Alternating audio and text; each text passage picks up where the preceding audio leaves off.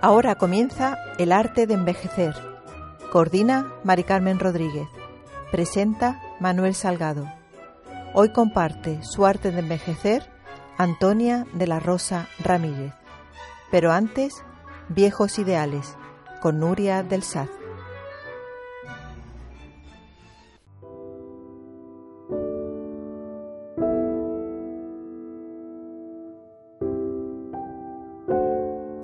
Viendo un debate en televisión, quedé sobrecogida por un dato que aportó uno de los tertulianos. Dijo que la esperanza de vida podría aumentar en 25 años en un futuro no muy lejano. Concretamente dijeron que es bastante probable que los seres humanos lleguemos a vivir unos 125 años guardo silencio porque realmente no tengo una opinión formada al respecto. No estoy muy segura sobre si me alegra o no ese incremento en la esperanza de vida que nos auguran a la especie humana. Comentándolo con personas de mi edad, como mi hermana o mis amigas, observo que la noticia no nos causa demasiada alegría, tal vez porque la vida aún implica demasiada lucha, porque el empleo es un ejercicio más propio de equilibristas y lo de seguir remando 25 años más no nos suena demasiado atractivo a los 40. Sin embargo, en mi pequeño estudio sociológico de pacotilla, veo que la noticia tiene una acogida completamente distinta entre las personas mayores de 70 años.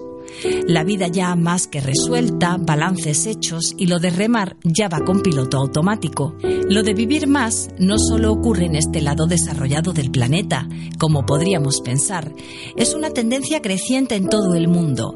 Todos nos morimos en general más tarde que los que vivieron alrededor de 1900. Los estudios revelan que casi nos vamos librando de las enfermedades transmisibles, pero las no transmisibles son las que más nos afectan en esto de morirse y de qué manera. De hecho, se han convertido en las primeras causas de muerte. A mí todo esto me produce un poco de ansiedad el ser humano en general últimamente me la produce. Siempre vamos corriendo por un camino hacia lo que a mí me parece a ninguna parte. Somos insaciables, siempre queremos más y también queremos más tiempo, más vida en este caso. ¿Para qué? Me pregunto, pero sobre todo, ¿cómo? Porque si el primer pico de envejecimiento lo tenemos alrededor de los 34 años y hay otro en torno a los 60 y tantos, más menos, ¿cuál será nuestro estado a los 120? En mis cuatro décadas de vida he conocido dos paradigmas y creo que estoy a punto de conocer un tercero. No se trata ya de evitar las muertes prematuras. La madre de mi abuela murió en el parto y su padre de una neumonía la mar de joven. Tampoco se trata ya solo de tener buena calidad y esperanza de vida, sino de lograr el triple salto mortal de la longevidad, traspasar los 100 manteniendo nuestras capacidades y nuestra salud en buena forma. Un reto para la ciencia y sobre todo para el alma.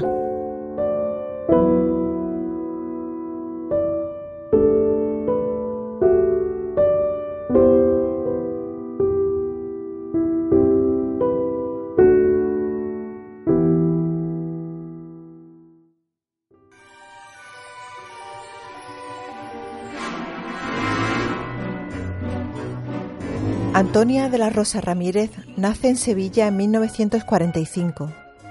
Su vida se ha movido entre la maternidad, la política y el arte, especialmente en la pintura. Es madre de cinco hijos y actualmente disfruta de su jubilación tras su paso por la decoración y el Ayuntamiento de Alcalá de Guadaira como concejala.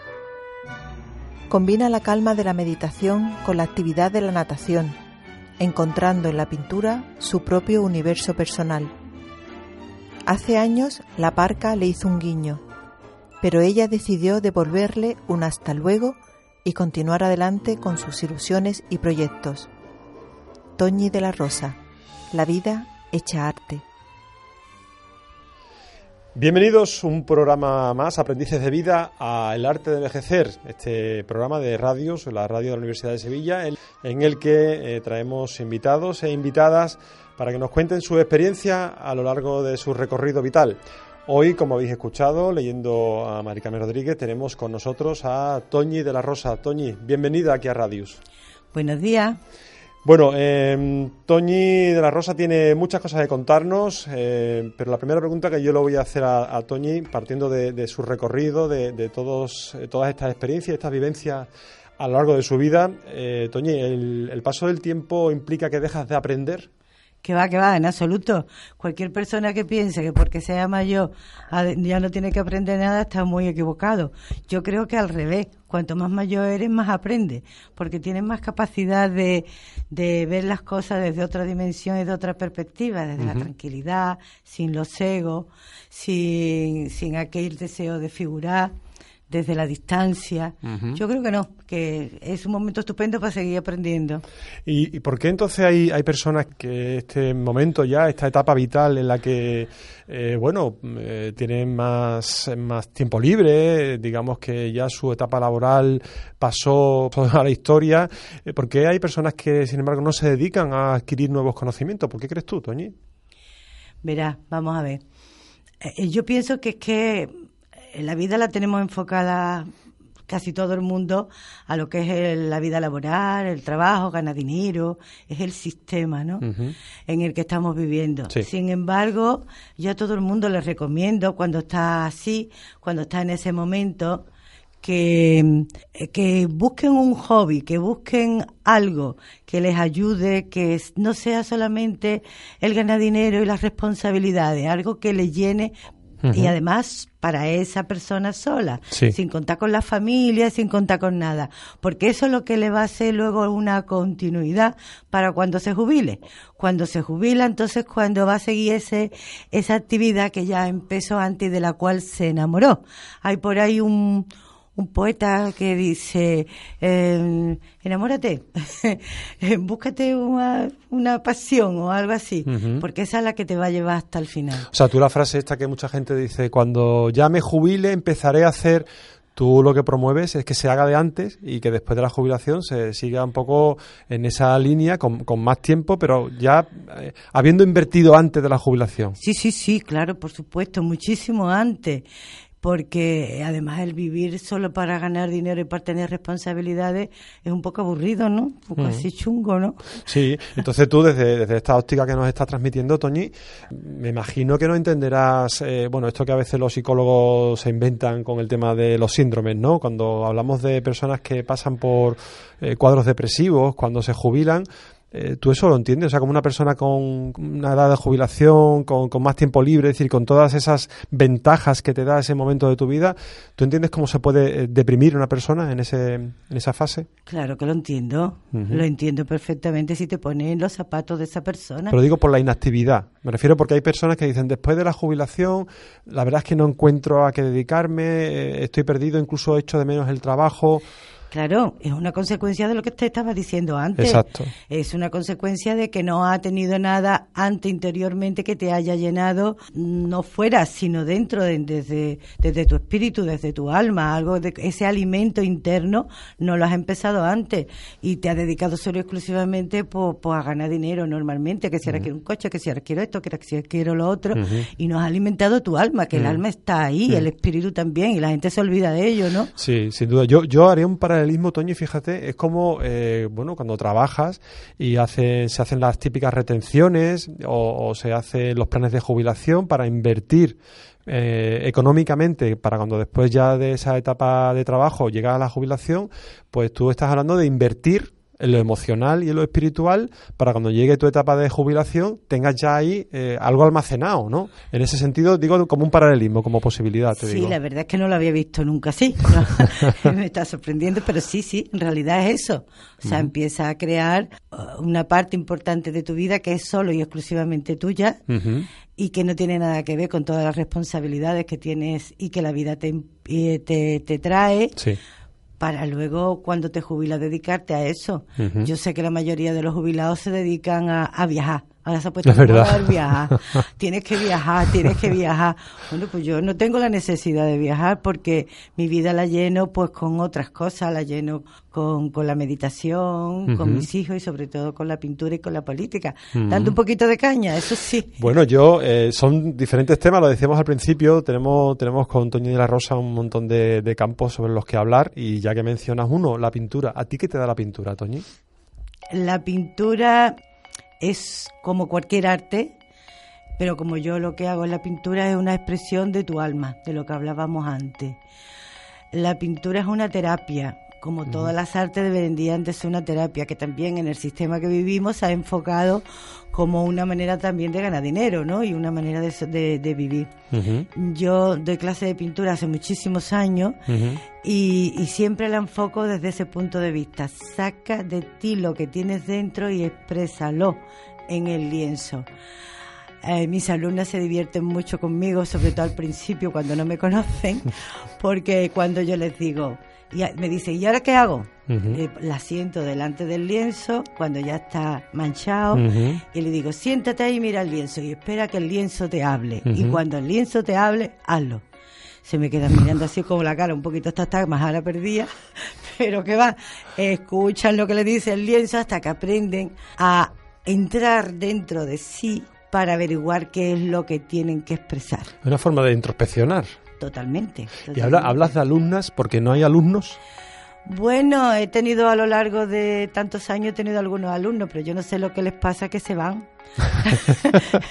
Los señores parece que no les hace gracia que una señora le diga lo que tienen que hacer, no sé, es la impresión que he sacado siempre. Y además a ellos también les cuesta mucho eso de la introspección. Ellos son más de la técnica, de no de, de, de poner en funcionamiento el lado derecho del cerebro, que es lo que yo hago. No, no, el lado, sí, Sí. el lado La derecho del emocional te refieres, ¿no? La Sí, parte sí, emocional. La parte intuitiva. ¿no? Intuitiva. El dejar que hable tu parte intuitiva, tu parte emocional, esa parte ahí que es la parte artística realmente, ¿no? Incluso en esos talleres que tú estás hablando entre, entre amigas y demás, da tiempo para, para hablar y para poner sobre la mesa eh, las vidas de cada una. Hombre, claro, es una especie de terapia, ¿eh? La Ajá, pintura. O sea, ajá. hay gente que a lo mejor me viene un día, empieza a pintarme con mucho negro, mucho oscuro, y le coge y le digo, ¿a ti qué te pasa hoy? me dice, ¿y tú cómo lo sabes? Digo, porque tu pintura me lo está diciendo. Estás pintando con otros colores, estás pintando muy agresivo, estás pintando, y eso se ve en la pincelada que estás haciendo. Sí. Entonces algo te pasa, venga, cuenta. Y allí nos los cuenta todas, hacemos la terapia, al final termina pintando otra vez como pintaba ya normalmente. Tú sabes Cuando que- saca todo eso. Eh, en psicología, en, en la parte de psicodiagnóstico, eh, que utilizamos eh, diferentes pruebas para hacer evaluaciones de, de las personas, hay unas pruebas que se llaman pruebas proyectivas, eh, en las que se usa el dibujo, por ejemplo, para que justamente, eh, por eso se llama proyectiva, la persona proyecte sobre el dibujo su, su estado de ánimo. O sea que vas en esa, en esa línea que estamos diciendo, ¿no? Sí, esa línea mm, es parte, eso tiene una historia, eso es parte de la pintura y es parte mm, del tema de la meditación, van unificadas, ¿no? O sea, yo hubo un momento en que me di cuenta que cuando entraba a pintar y, y se entraba en un estado alterado de conciencia, aquello funcionaba de otra manera y surgía como si fuera espontáneo, ¿no? Entonces estuve mucho tiempo intentando buscar la conexión entre ambas cosas, entre la meditación y la pintura, porque mm, eso no es cuestión de dos días, eso puede llegar a la conclusión en años, ¿no? Hasta que un día apareció un libro que decía aprender a dejar con el lado derecho, dibujar con el lado derecho del cerebro, de un americano, de estos que se dedican a investigar y esas cosas. Sí. Y dije, Eureka, esto es lo que me pasa a mí. Entonces, en vez de esperar que las musas vengan, como decía Picasso, pues me dediqué a entrar en meditación, conectar con la musa y entonces empecé a pintar. Ajá. Y eso es lo que le enseño a mis alumnas. Fíjate tú qué divertido. Ah, no, no, suena muy divertido, suena atractivo, la verdad, Sí, suena, atrac- sí. suena como para ir a practicarlo, Toñi, la verdad. ¿Y tú cómo, cómo entras en este mundo? Porque estás enlazando meditación, pintura, ¿qué, qué te lleva a entrar en ese mundo de mm, espiritualidad, digamos?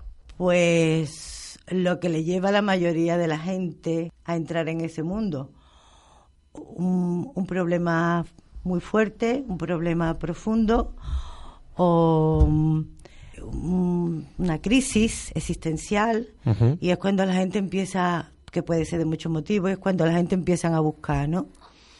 Entonces yo empecé a hacer yoga y en ese momento, pues un día haciendo yoga, nuestra profesora dijo, vamos a una meditación.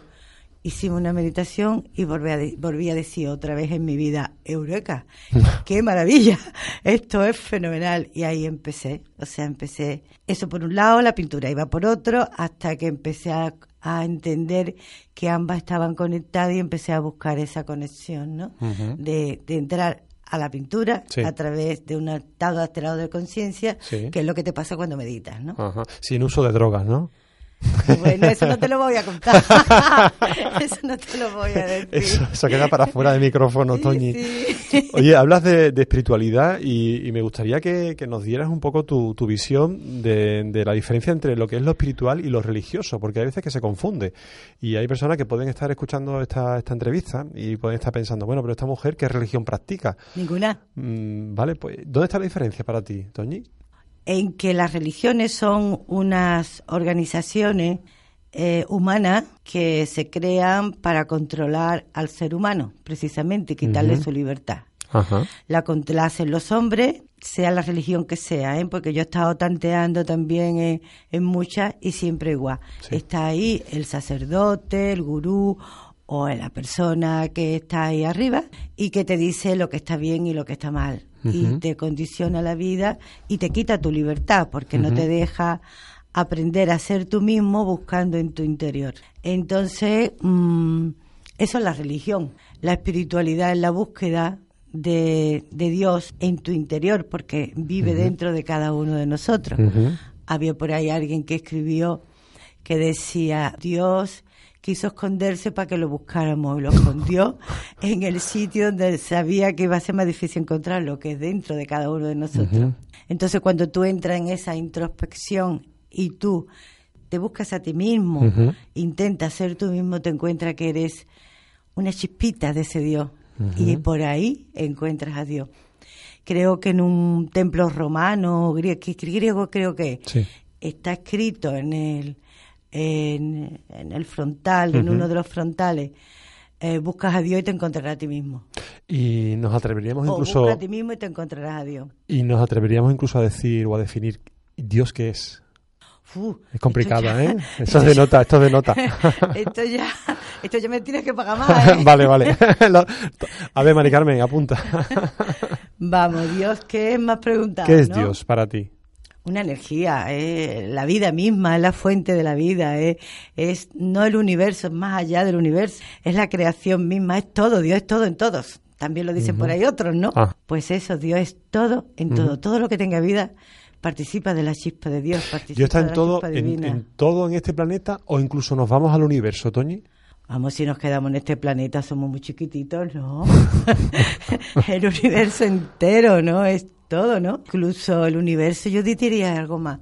Incluso el universo entero ya es materia. Y yo te diría que es algo más, está incluso fuera de la materia. La materia, que el universo, es parte de él, pero él es mucho más. Más que la materia que forma el universo, para ti. Sí, sí, sí.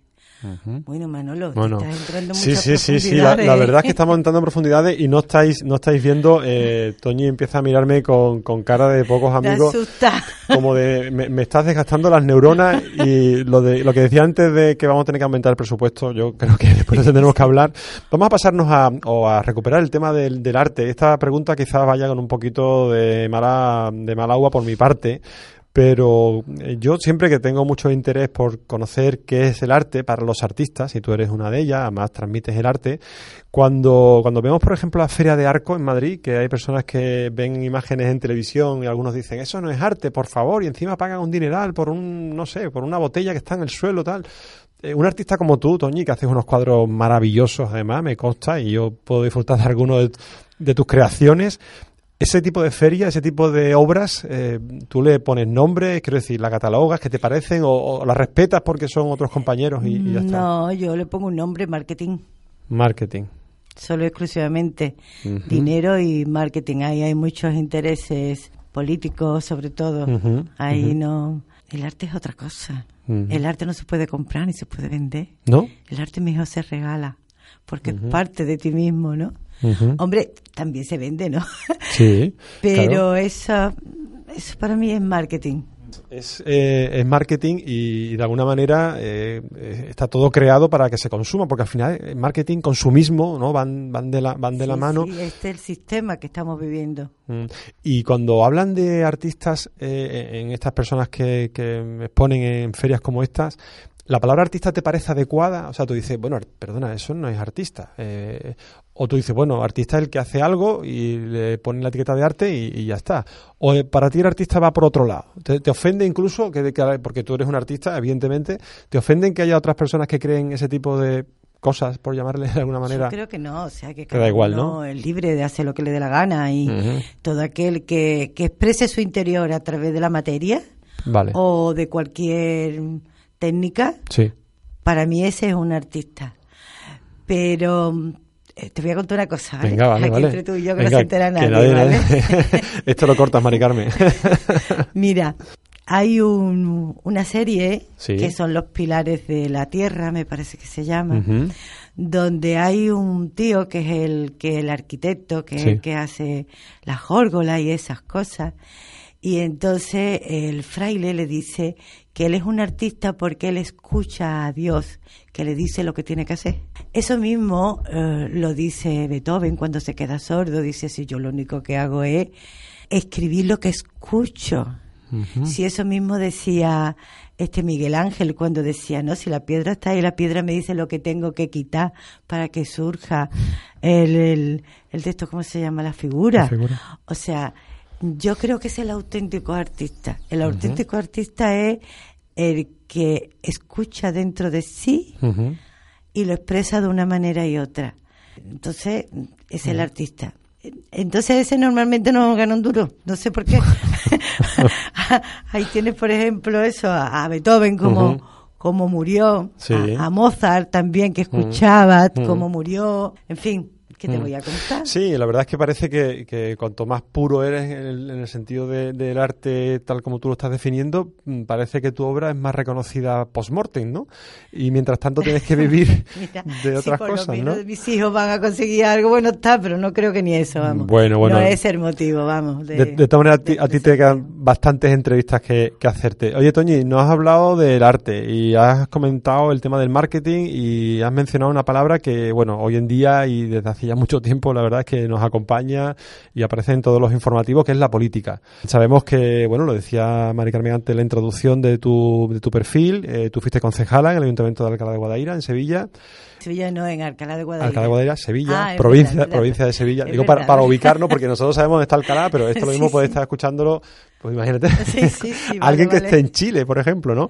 Entonces, eh, ahora mismo, ¿qué opinión te merece la política que se hace eh, versus la que tú hacías hace ya unos cuantos añitos? Mm. ¿Dónde está la diferencia entre la política de hoy en día y la política de hace tiempo?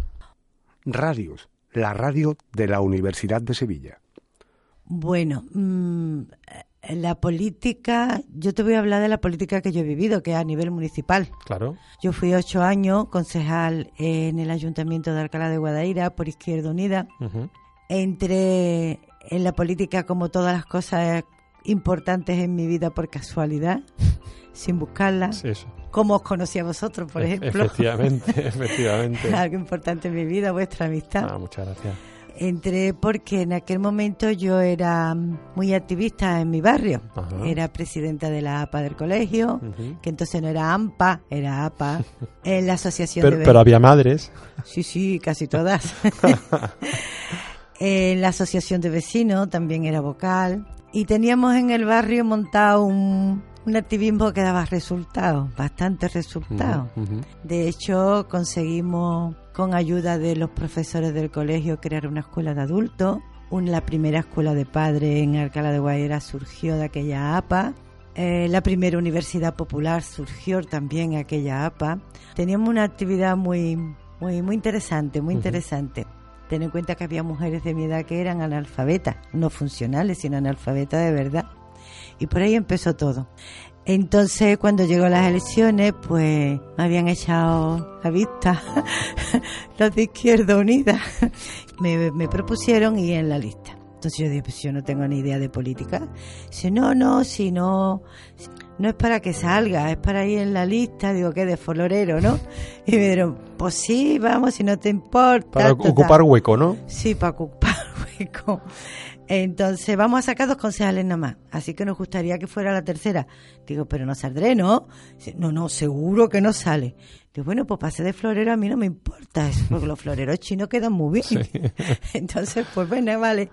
Total, que fui. Me dieron los estatutos, me dieron el programa, lo leí, coincidía con mi manera de ser, mi manera de entender la vida. Y, fui la tercera y salí de conseja. Fíjate tú.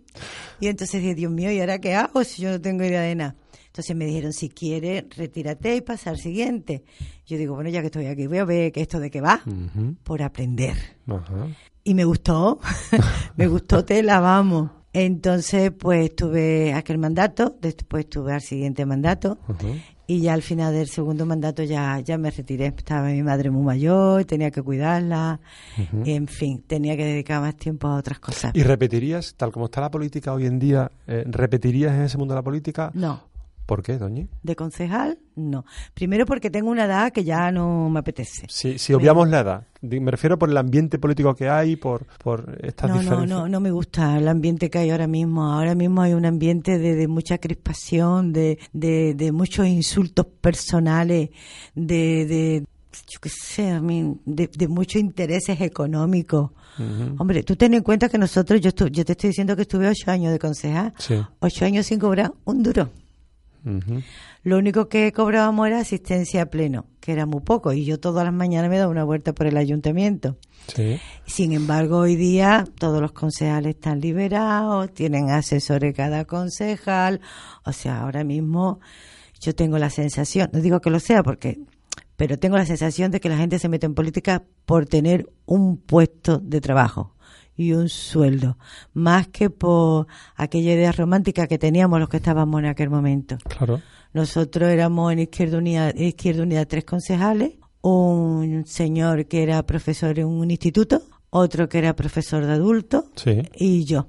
Entonces ellos sacaban sus, seguían con sus trabajos y sacaban sus horas libres las máximas que podían para el ayuntamiento era otra historia, no tiene nada, que, ver, ¿no? No tiene nada que ver con la política que yo veo ahora, ¿no? Posiblemente la política, o los políticos, porque la política sigue siendo la misma, los políticos, que son los que hacen la política, quizás hayan, hayan perdido de vista eh, el interés el interés de los ciudadanos, ¿no? El interés de servir, que realmente es lo que se presupone a un político, ¿no? Que haga la vida más cómoda a los ciudadanos y tú estás hablando de que hay como una especie de, egocentrismo, de que los políticos miran para sí mismos, para buscarse una calma profesional, una estabilidad económica. Eh, eso, eso hace difícil o dificulta que estas personas que se dedican a la política puedan ejercerla en condiciones, ¿no te parece?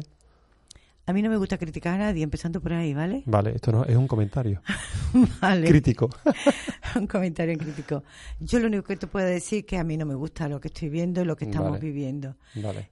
A mí que me encantan las redes sociales, tiene su parte positiva y su parte negativa.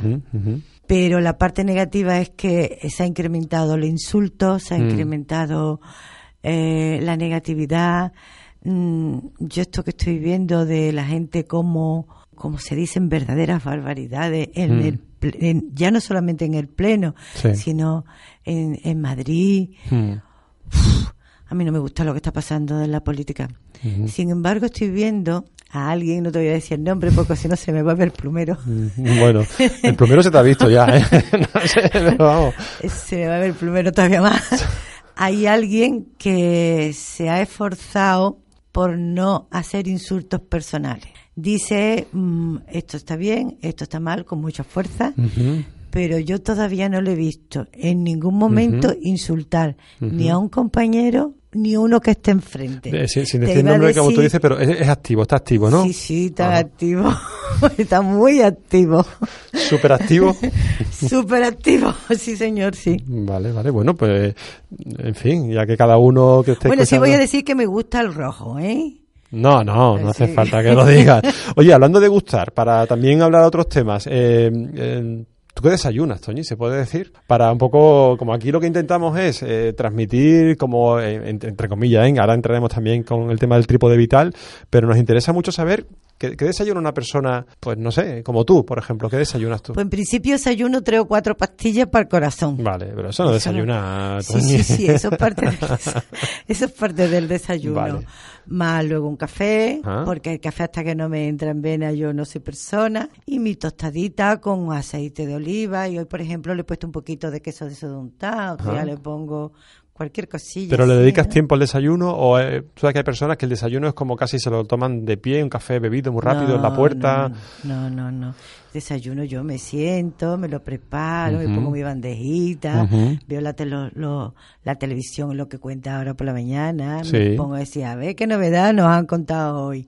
Y me dedico mi de media hora, tres cuartos de hora para tomarme mi desayuno. Vaya, vaya. O sea, es un desayuno que aparte de lo que comes, como en el sentido de, la nutrición, le das tiempo a tu cuerpo, ¿no? Para que tome los alimentos con calma, que es muy importante, ¿eh? No, y luego apago la televisión y hago mi meditación diaria. Vaya, vaya. Estarán escuchando todos los oyentes estos aprendices de vida que decimos nosotros aquí en el arte de envejecer, ¿cuál es, cuál es tu truco mañanero para mantenerte también como nosotros estamos viendo y oyendo. Oye, ya hablando de truco, hablando de claves, vamos a, vamos a ir al trípode vital. Eh, tú nos hablabas de una serie de, elementos que para ti son fundamentales, en tu opinión y en tu experiencia, para llegar, eh, bueno, para ir envejeciendo con la mejor salud posible. Te los voy a recordar, tú hablabas de, de cuatro, básicamente por ese poste central que tú entiendes que es el, el que une el trípode. Eh, ese ya lo hemos tocado, que es para ti era Dios, la meditación, ¿no? Hablamos un poco de eso. Y después hablabas de lo que es el trípode tal cual, las tres patitas Tú hablabas de los hijos, del trabajo y de los amigos. Eh, personas, en definitiva, hijos, amigos, trabajo o compañeros. ¿Qué nos cuenta de los hijos, por ejemplo? Tú tienes cinco hijos. ¿Es para ti muy importante esa, esa ramificación? Hombre, verá, mm, no es que sea muy importante, la más importante, tocando tierra, ¿eh? Tocando tierra. ¿Qué significa eso?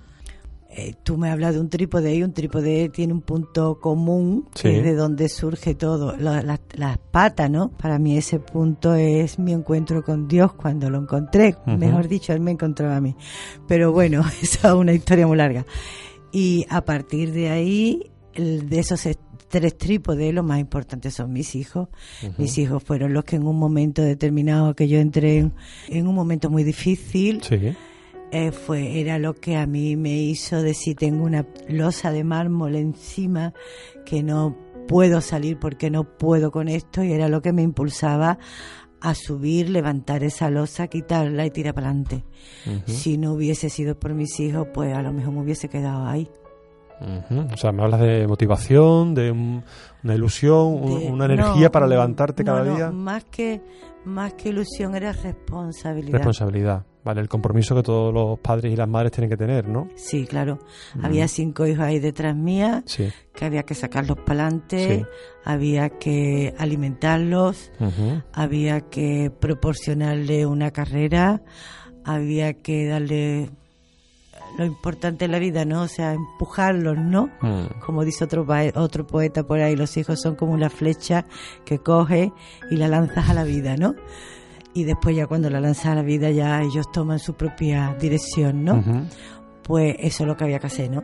Y entonces yo tenía que salir de ese agujero para hacer ese, ese soporte detrás que ellos ni lo ven, ni, ni se dan cuenta, pero que tú estás ahí, ¿no? No lo ven, no se dan cuenta, pero lo sienten. Lo saben, lo saben. Espero. Seguro, seguro que sí. Y hablas también de los amigos. Eh, ¿Cómo lo define tú un amigo? ¿Qué es un amigo para ti? Hoy estoy de definiciones, Toñi. Parece la Wikipedia. Madre mía, me tiene frita, ¿eh? los amigos. Bueno, pues los amigos son los hermanos que no tuve. O sea, yo soy hija única. Bueno, no exactamente, pero bueno. Esa también es otra historia. Eh, yo tengo muchos ramitos de historia. Eh, yo he vivido sola porque sí tengo dos hermanos, pero esos hermanos los conocí ya de mayor. Sí. Vamos a, ah. ya muy de mayor, ya casada, con niños y demás. Vamos a concretar, ¿no? Eso, vamos a concretar. Entonces sí, eh, mi vida siempre ha sido como hija única, como sola, ¿no? Y mis amigos han sido lo que han sustituido esa necesidad de hermanos que yo siempre tenía, porque yo me acuerdo cuando yo era chica, mi padre eh, escribía la carta a los reyes y me llevaba a correo a echar la carta a los reyes. Sí, sí, sí, esos, esos, recuerdos tan bonitos que se tienen de la infancia, ¿no? y, yo siempre en esa carta siempre pedía un hermano. Pedía juguete, pedía ese, siempre pedía un hermano. ¿Hermano o hermana? ¿O da igual? Me daba igual. Ah. Me daba igual. Alguien con quien compartir, digamos, ¿no? Sí, alguien próximo, ¿no? Fíjate tú por dónde, pues resulta que los encontré ya de muy mayor, ¿no? Pero vamos, ya no, no es igual, ¿no? O sea, me hubiese gustado tenerla de pequeña, ¿no? Entonces los amigos sustituían esa necesidad que yo tenía de tener hermano.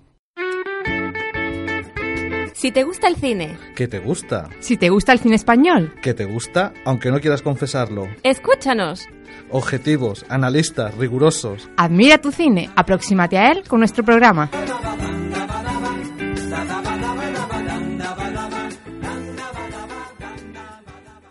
Nos estás hablando del pasado, nos llevas, en, fin, nos permites entrar en esas otras etapas de tu vida cuando eras más pequeña. Pues soy muy mayor ya y hacemos los viejos, hacemos esas cosas. Bueno, te digo una cosa, eh, eh, en el arte de envejecer es un requisito cumplir una edad, no vamos a traer una persona aquí de, 30 años, pero bueno, eh, los oyentes cuando vean la foto que después nos hacemos siempre que, Rafa nos hace aquí, pues van a poder verte también y, en fin, que tan mayor, tan mayor no eres, ¿eh? que, que algunos algunos se sorprenderían. A ver si me saca guapa, ¿eh? Hombre, seguro, seguro. Rafa y Sara hacen una foto maravillosa, hacen milagros. Conmigo no, ¿eh? Conmigo nunca, pero hacen milagros. Oye, hablando del pasado, te preguntábamos por una canción, eh, por un grupo. Eh, el, día 16 de enero fue el día de los, está denominado como el día de los Beatles, y tú nos hablabas de, dos canciones, de Yellow Submarine y de Yesterday.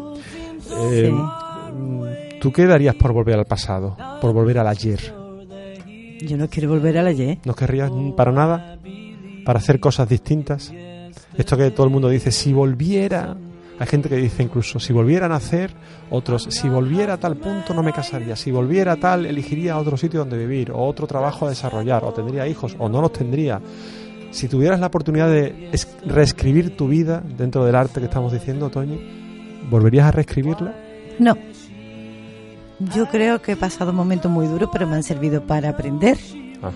Me, han me han servido para adquirir algo que yo llamo, aunque parezca muy, así muy fuerte, creo, no, no creo que lo veáis mal, para adquirir sabiduría.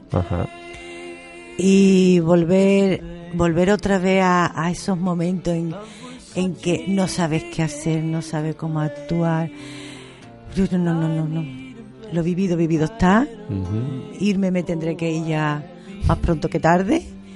No, no quiero volver a, volver a escribir otra historia. O sea, si se hiciera posible aquello de viajar en el tiempo, como que no volverías al pasado. En absoluto. Volvería al futuro. Eso te iba a preguntar, porque eh, no, los oyentes no lo saben, evidentemente, pero eh, esta mujer viaja, viaja al futuro con sus cartas con su tarot querido, que ella siempre dice que, es el juego. Este, este, tema este tema va a traer cola. eh, cuando tú estás con amigos, con amigas y, te piden que echen las cartas, eh, esta, esta idea que tienen tantas personas para conocer un poco el futuro y, ¿por qué no?, intentar controlarlo.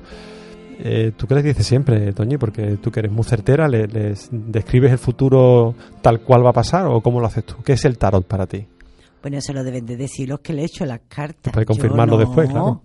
Para confirmarlo.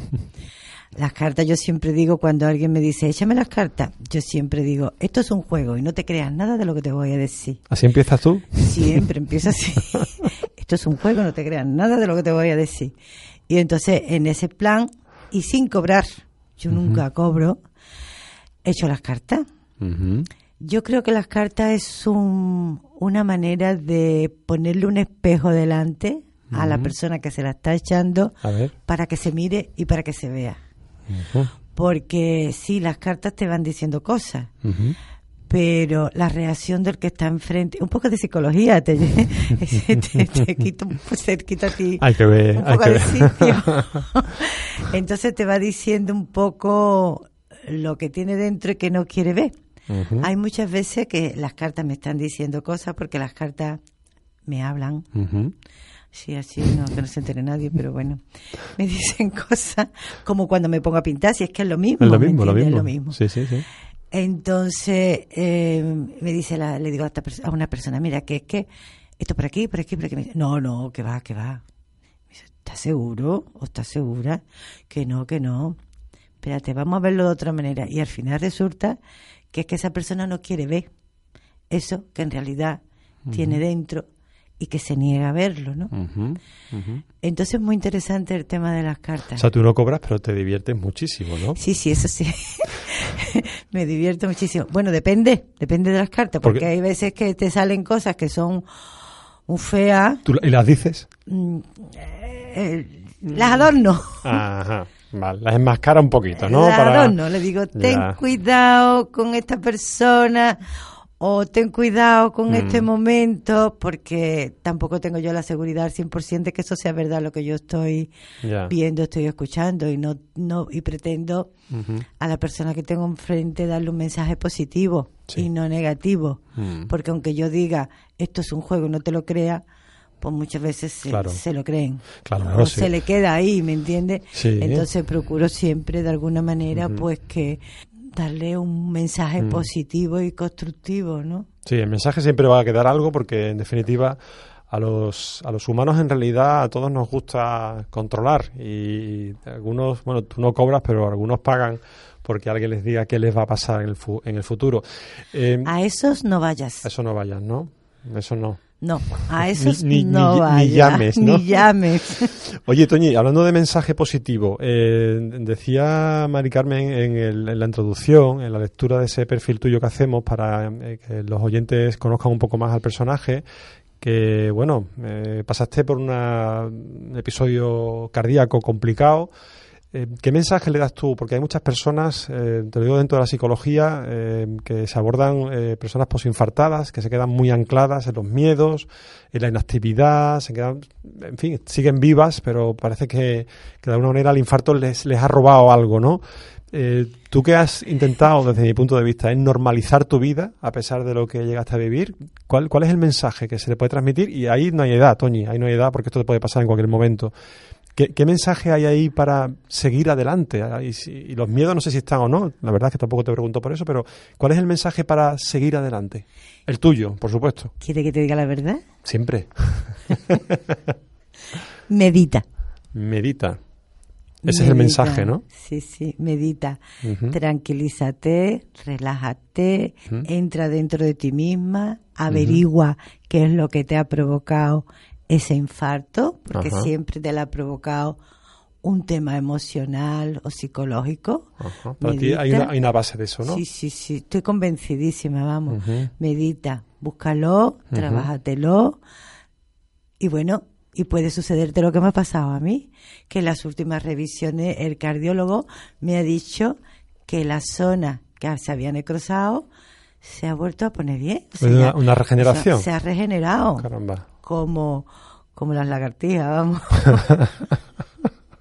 en fin, o sea, yo creo que sí que es importantísimo. Es que, que- que- yo es que cada día tengo más claro que, que el encuentro contigo mismo a través de la introspección es Mm. algo que nos puede llevar a un mundo más feliz a todos. Sí, sí, sin duda. Ese sería un poco el, el mensaje.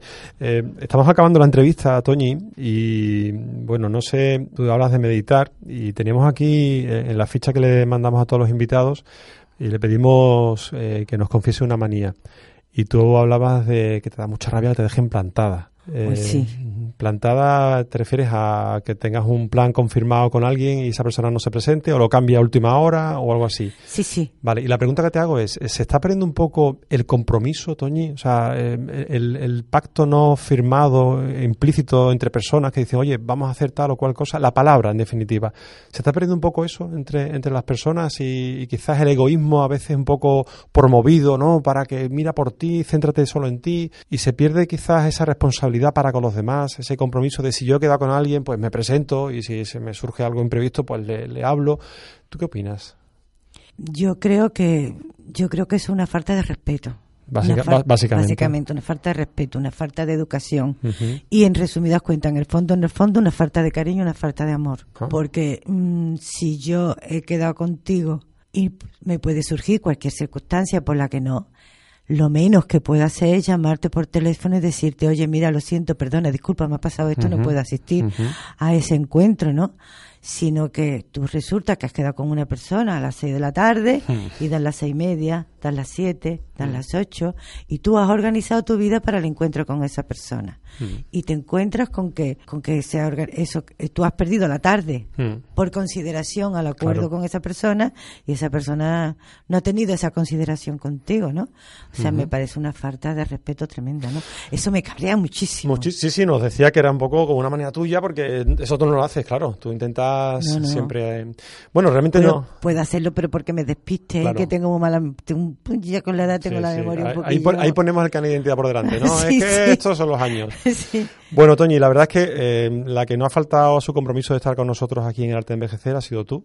Y a nosotros, para nosotros es un placer, ya lo sabes, porque te conocemos hace tiempo y porque bueno, nos apetecía mucho traerte aquí a este programa de Radius y que pudieras compartir no solamente con nosotros, que lo hacemos en otros encuentros más privativos, sino con todos los oyentes que nos estén escuchando. No sé cómo te has sentido tú. Pues mira, me he sentido muy relajada, muy tranquila y es un placer siempre tener un encuentro contigo. Bueno, pues muchísimas gracias, Toñi. Y nada, lo, dicho a todos, que este es un programa donde todas las personas que, que nos visitan pues nos cuentan su, su historia, su, su, caminar por la vida y, y, Toñi nos ha remarcado una palabra que ha definido o que ha marcado su, su vida hasta ahora incluso, ¿no? que es meditar, meditar, introspeccionar, estar bien con uno mismo, eh, digamos que, que, saberse o conocerse sin olvidar, porque recordar el trípode que ella, que ella mencionaba, hijos, amigos, el trabajo, sin olvidarse a los demás, porque no tiene por qué ser excluyente. Y un consejo, si quedáis con Toñi... Todo lo contrario, no es excluyente es inclusivo, ¿no? Y el consejo era, si quedáis con Toñi y no podéis ir, avisarla. Avisarla porque se va a enfadar mucho. Pues, pues nada, lo dicho, eh, recordar siempre que el arte de envejecer es seguir soñando, no dejes de soñar.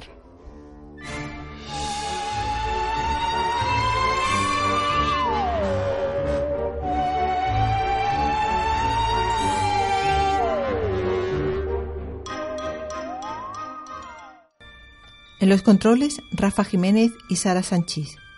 Coordina Mari Carmen Rodríguez. Dirige Manuel Salgado.